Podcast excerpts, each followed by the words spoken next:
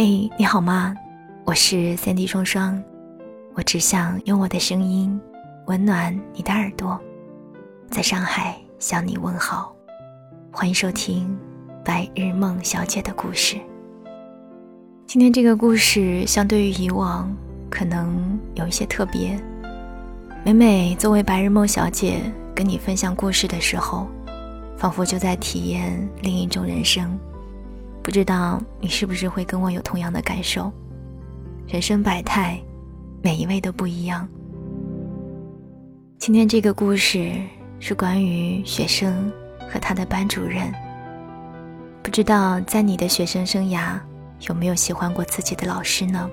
或者有没有哪个老师让你印象特别深刻呢？欢迎在评论区留下你想要说的话，还有点赞。今天的这个故事叫做《我愿意做你的洛丽塔》，作者是欧阳十三。故事有一些长，希望可以陪你入睡。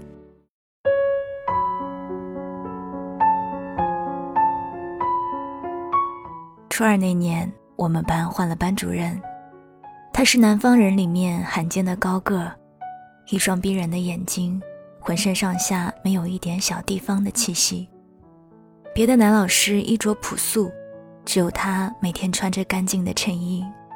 有些老师身上还沾着农田劳作时的泥泞跟汗渍味。他走过去的时候，却有一股清香。后来我才知道，那是剃须泡的清香。班主任从不抽烟，手指修长干净，每次下课后都会用一个小瓶子喷喷手，再擦干净。有一次，我把收好的作业本送到他办公室，好奇地把那瓶喷剂拿起来端详，上面的英文我看不出名堂，就凑鼻子底下闻。这时他刚好进来，看到我拿着瓶子倒腾，就笑着解释：“这是解手液，消毒杀菌的。解手液这玩意儿在农村很少见，我想，不用水冲，哪里洗得干净啊？”嘴上却笑笑的调侃：“老师，你这分明是香水呢，我闻着香喷喷的。”他大度的一笑，不跟我辩解。我作为班长的职务荒废已久，每天做的也就是收发一下作业本，帮忙点个名。自从他调任过来后，我无端勤快了许多。明明可以一次汇报完的事，我一趟一趟往他办公室钻。请教他问题，可语文能有多少问题可以请教呢？我没法拿着其他科目的练习本去骚扰他，就盯上了老师成堆的课外书。刻板的教育体制造成的长期书荒，让我沉迷在课外书里不能自拔。我在老师那里第一次知道了狄更斯、肖伯纳、卡夫卡、屠格涅夫、维吉尔这些名字。知道了教科书以外其他的知识和情感以及表达方式。我还书的时候会加一张纸条，约莫写着自己的一些看法，还有对书中人物的评价等等。纸条是从作业本上撕下来的，当时同学之间很流行用那种带着香味的印图信纸，但我不想让老师看出我的这份庄重。甚至故意让那些作业纸的边缘露出被我粗暴对待后的参差不齐。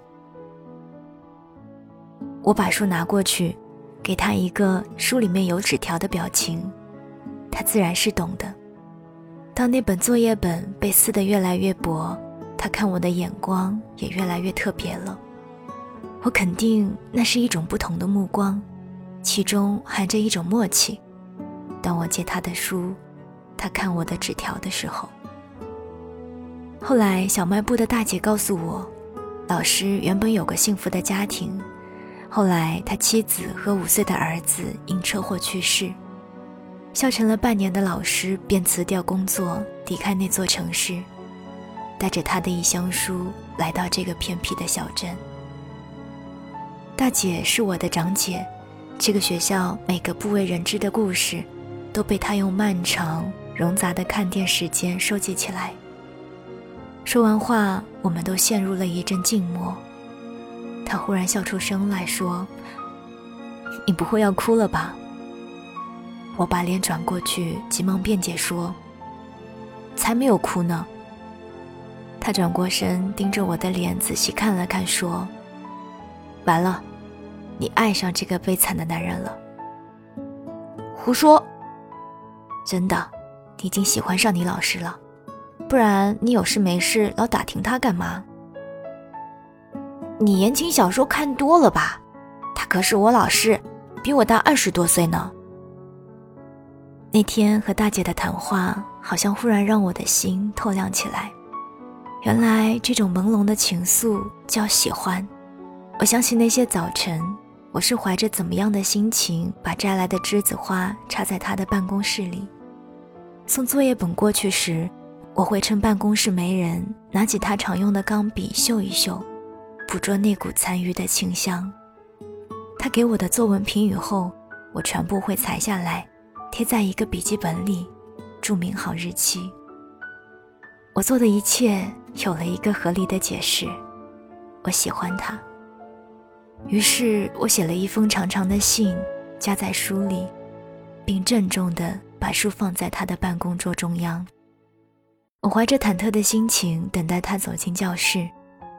从我写下这封信开始，有些东西就被打破了。我已经不再是原来的我了，但他还是一如既往的笑，不动声色，甚至连一个多余的眼神都不肯给我。我写了第二封、第三封，一直到后面，我追着他，郑重地把信交到他手里。然而，他的办公室门是打开的，将里面的一切坦然暴露在每一个来来往往的学生和老师眼中，好像在对所有人说：他的世界里没有半点私情。那些我曾经以为的契合，也是完全不存在的。假如他肯翻开我搁在他面前的日记本，他朝里面看一眼，就能读到一个女孩固执坚定的心事，他会被深深的触动。那点他给予我的最初的重视和用心，在无数冷落和漠视里，都消耗不尽。但是他轻轻地把日记本推回去，还长长的叹了口气。用真正的长辈看小孩的神情看着我说：“你的文字能力挺好的，好好学习。”我眼泪一下喷涌出来，无数个日日夜夜的辗转反侧，被他的一句话化作羽毛一样的轻。想到我那些起起伏伏的心情和情愫，被他用语文老师的眼光去仔细咂摸。我快要哭出声了。他把手伸过去，我怕疼似的一躲。我想他也许还要说出更绝情、更伤人的话，而我已经没有足够的心理准备去迎接这场打击了。他把纸巾递过去，停在我的脸颊边，又放下来，塞到我手里。你知道你在做什么吗？我。是你的老师，我比你大多少？你知道吗？他忽然起身来，身子前倾，那双眼睛离我近了很多。你太小了，等一切过去，你就会像做了一场梦一样醒过来。你会发现，这样的心事在你人生里面是多么微不足道。好好准备升学考试吧。他挥挥手，疲倦地坐下来。我抬起头，倔强地看着他。我努力想让脸上的神情成熟一点，好跨过这年龄的界限与他匹配。但是泪水模糊了我的眼睛。我第一次意识到自己是这样小，这样稚嫩，不足以跟他联系在一起。上高中后，他不再是我的班主任。我并不死心，靠着书信和日记继续维系这场单方面的暗恋。他很少给我回信，回的时候也是短短一页纸。他的字迹太漂亮了，漂亮的东西都是珍重而稀少的。每隔一段时间，他就寄一些课外书给我，末尾无一例外的嘱咐我要好好学习。两年的时间，我几乎每天早上都是守着传达室吃早餐的，生怕别人拿错了信。一旦有我的信，我整个人几乎是飞着的。等一颗普普通通的心平静下来，我寻个没人的角落，一字一句的读。那份快乐太珍惜，我要独个享用。看的时候，我几乎是一个字一个标点符号的看。然后再看一遍，又一遍，直到闭上眼，烂熟于心。我给他的每一封信里，都表达了自己炙热的爱意。我画上自己的吻，以及一往深情。可他从未有过任何正面的回应。偶尔，他的字眼里透露出一种爱而不能的矛盾心理。我激动的一阵颤抖。更坚定了自己的爱意。这副被他伤得千疮百孔的心，只有我这样真挚、真诚、炙热的爱才能修复，只有我才能收拾得了这个残局。我上高中的时候，他的工作渐渐有了起色，被调任到市重点中学，他非凡的才艺终于被认识到。暑假的时候，我去深圳打工，他写信告诉我，会过去参加一个教研会。我快乐地跑到厕所，狠狠地跺了几下脚，才把这阵兴奋压抑下来。下了班，我跑到房间，把姐姐的衣服一股脑掏出来，一件一件往身上比划。我抓着辫子又放下来，又试着盘起来。实在想不出应该怎样才能使我看起来更漂亮。一大早，我郑重地把头发绑起来，套着裙子，踩着高跟鞋，跑到火车站等他。实际上，他信上所写的那班车要到下午六点多才到。走出来时，他会看到绑着马尾、亭亭玉立的我，看到我挺拔的胸线。看到我眼里波涛汹涌的爱意，他会知道，他在我的人生里，并不是一个微不足道的插曲。我想象他见着我，是要好好抱一下的。为那一抱，我不敢也不想吃东西，怕腰腹胀起来失去美感。喝水的时候，我也撅着嘴，小口小口的饮。怕粘掉了口红。一直到人群走近，只剩寥寥几个工作人员在打扫卫生，我仍然没有看到他的身影。我从早上七点一直等到晚上十二点，他都没有来。等最后一班车到站，仍没有看到他的身影。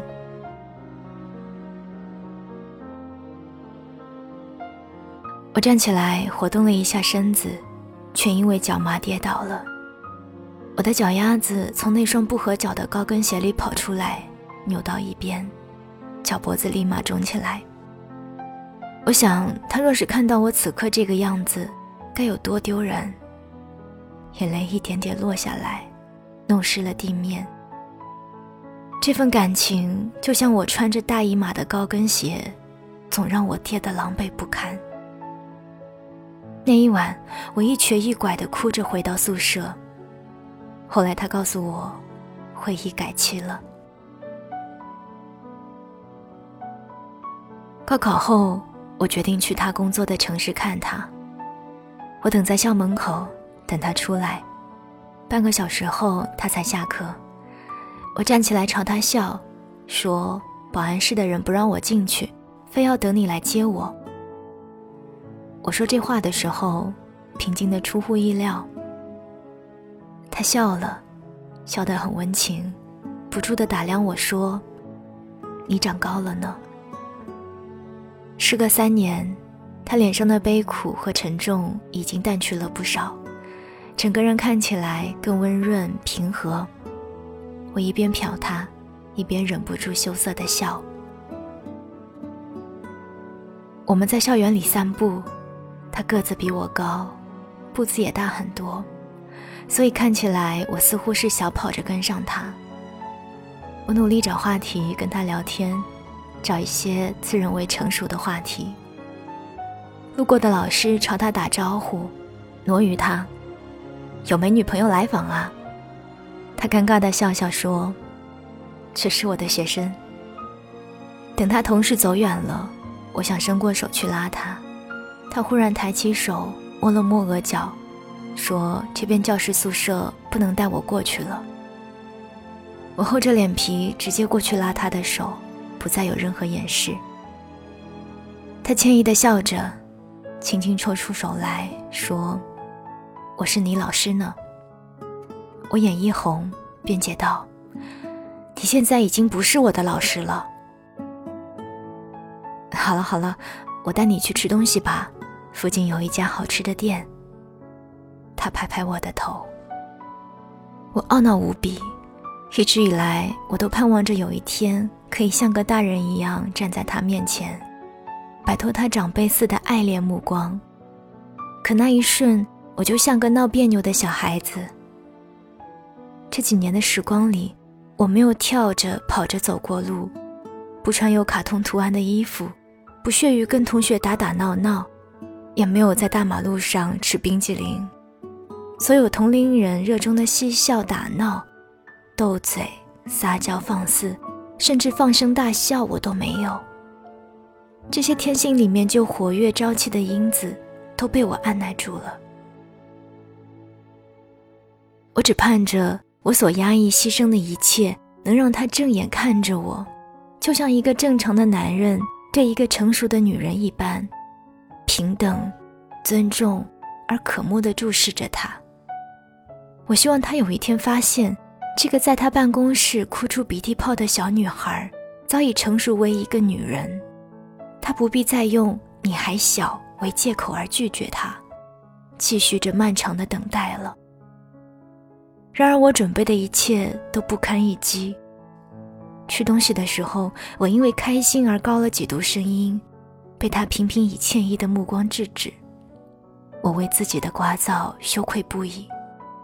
他用中年男子特有的稳重和平静的气场，将我欢呼雀跃的心渐渐沉到潭底，直到心静如水。晚上，他送我回酒店，我感觉自己再沉寂下去，便永远发不出声音了。他站在门口，并不进去，就像以前那张敞开的办公室门一样。酒店的房门半开着。门外站着他，门内是我。我拉住他的手，用眼睛哀哀的求他。我并没有想到自己的动作意味着什么，我只是想要他的陪伴，更多一点。他对我说：“你只是觉得孤单，你一个人长大，父母不在身边，没有很多的爱给你。”你错把自己的孤单当做爱了。我以前也很孤单，那时候我每天对着空空的房间发呆，有时候受不了了，就会对着照片说话。但是现在我已经习惯了。我扑过去，钻进他的怀里，我浑身一僵，过了很久，才轻轻的拿手拍我。我闭上眼睛，感觉他像摇孩子一样摇晃着我，在我的耳边轻声说：“好好睡吧，你的人生才刚刚开始。我配不上你的年轻，你会长大的，会遇上自己喜欢的男孩，跟你一样年轻活力。”我醒来时，他早就离开了。我以为床头或桌上会留着一张纸条，但什么都没有。我摸摸脸颊，干了的泪痕把脸绷得紧紧的，而他连一个吻都不曾落在上面。刚刚跟大家分享的这个故事是来自于欧阳十三的《我愿意做你的洛丽塔》，希望你会喜欢。如果你也喜欢今天的故事还有节目，欢迎你分享到朋友圈，或者留下你的点赞还有评论。这里是白日梦小姐的故事，我是三 D 双双，我只想用我的声音温暖你的耳朵。晚安，亲爱的你。